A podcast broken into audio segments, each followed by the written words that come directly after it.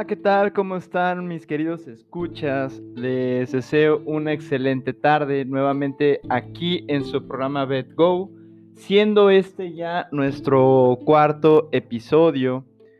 Eh, quiero agradecerles eh, precisamente por estar a mi lado, a nuestro lado, con este su programa BetGo, en el cual pues hemos venido tratando algunos temas de la importancia y la concientización de lo que es la medicina veterinaria. Y hoy precisamente vamos a hablar uno de los temas eh, que más se pueden llegar a presentar precisamente por parte de los propietarios hacia el médico veterinario.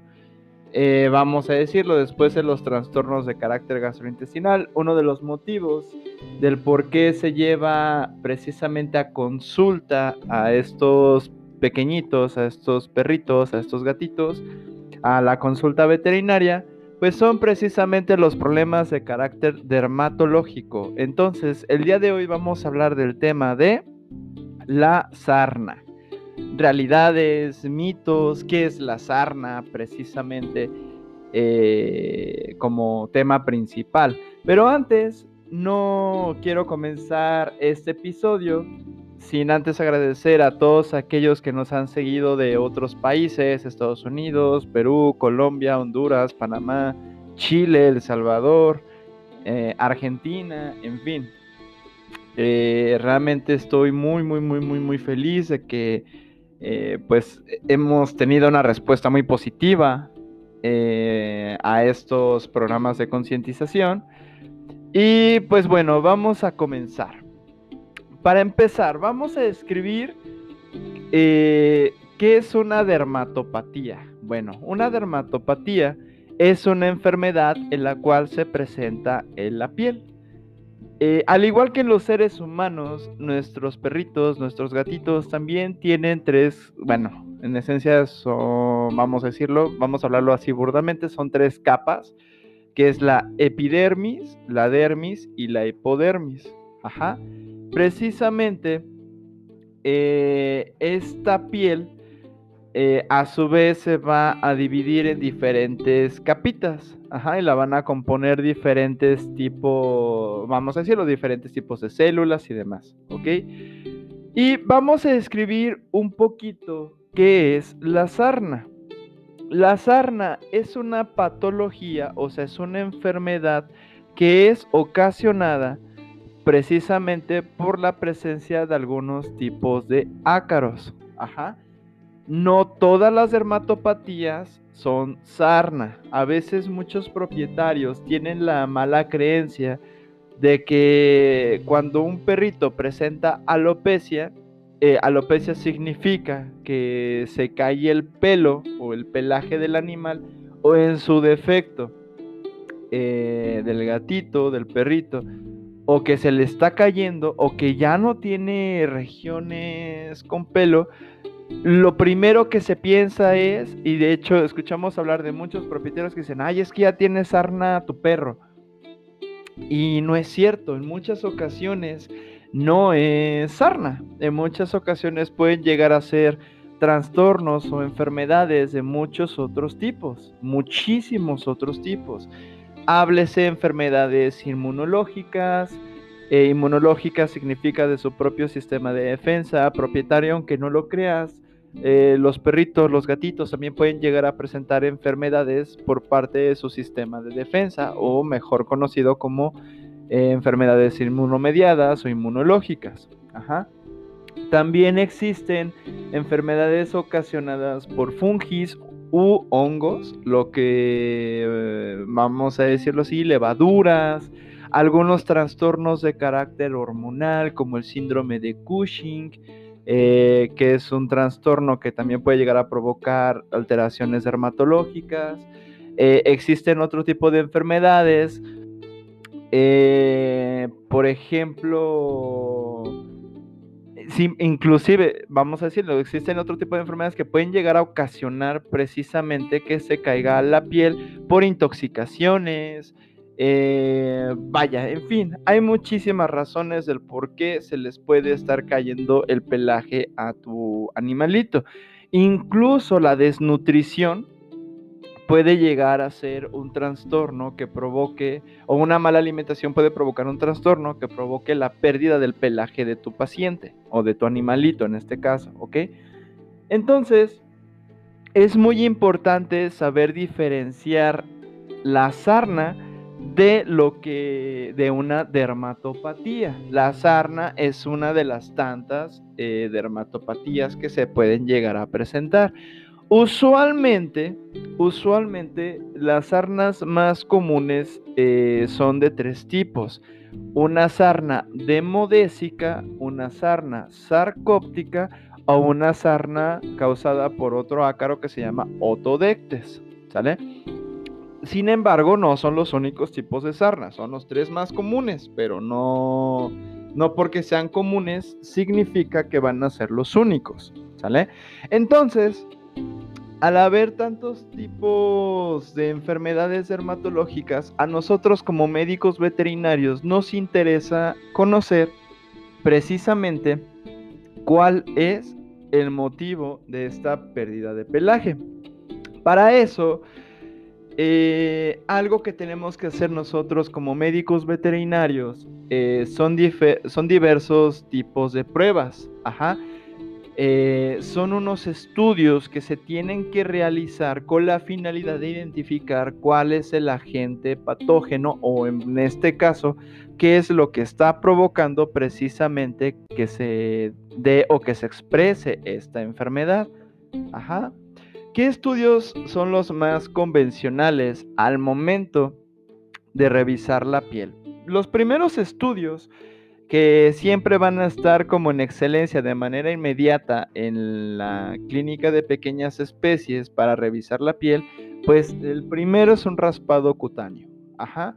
¿En qué consiste un raspado cutáneo? En tomar una hoja de bisturí, una hoja afilada, en la cual eh, hacemos un raspado, como su nombre lo indica, un raspado profundo, con la finalidad de adquirir diversas capas de la piel y poder observar en el microscopio, en un microscopio óptico, eh, ojo, hay diversos tipos de microscopios, y se observa eh, la presencia precisamente de estos ácaros. Eh, dependiendo el médico veterinario, hay algunos que cuando es positivo le enseñan al propietario, mira, te voy a enseñar en el microscopio cómo se ven estos ácaros. Hay algunos médicos que no lo permiten y no está mal, simple y sencillamente. Eh, vamos a decirlo así, eh, pues vaya, no, el equipo pues a veces es un poco delicado, es algo caro, entonces pues no es a veces tan, tan viable para algunos médicos que, a lo mejor un mal movimiento, alguna situación así, eh, pues no te presten el, luz, el microscopio, pero habremos algunos que sí nos gusta que el propietario pueda ver precisamente eh, a través de este microscopio eh, la presencia de estos ácaros. Por ejemplo, el ácaro de Demodex tiene una forma, una figura, es como inclusive tal cual un insecto, un insecto alargadito, eh, y precisamente mueve en muchas ocasiones, pues, están vivos todavía obviamente, y vemos precisamente su movimiento, vemos cómo van sus, sus manitas, vamos a decirlo de esa manera, sus patitas, moviéndose y pues eso en muchas ocasiones llega a causar cierta repulsión para algunos propietarios, ¿no? Pero aclarando esto, eh, aparte del raspado cutáneo, pues se realizan muchas otras pruebas que se tienen que eh, revisar precisamente para ver el por qué se está presentando esta, esta sarna. Por ejemplo, eh, tener en cuenta que existe eh, por ejemplo, la sarna eh, sarcóptica causada por el ácaro de Sarcoptes, que este ácaro lamentablemente sí puede llegar a ocasionar una enfermedad de carácter sonótica o una zoonosis. ¿Qué es una zoonosis? Una enfermedad en la cual, o es una enfermedad en la cual se puede transmitir hacia el ser humano a través precisamente eh, de los animalitos o por parte de los animalitos.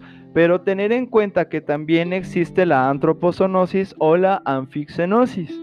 que vamos a decirlo así, es como el paso de la enfermedad, que puede ser, vamos, vamos a decirlo, entre el médico, eh, perdón, entre el paciente y el propietario es el ser humano y viceversa. O sea, también está involucrado precisamente este propietario que puede llegar a tener precisamente el ácaro. Ajá.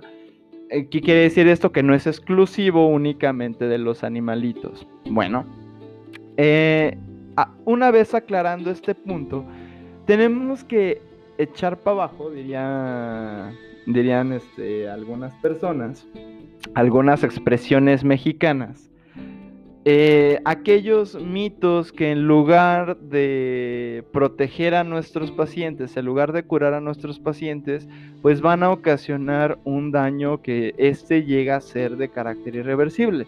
¿Qué es lo primero que, se hace como propietarios o que nos han llegado a nosotros en la consulta veterinaria?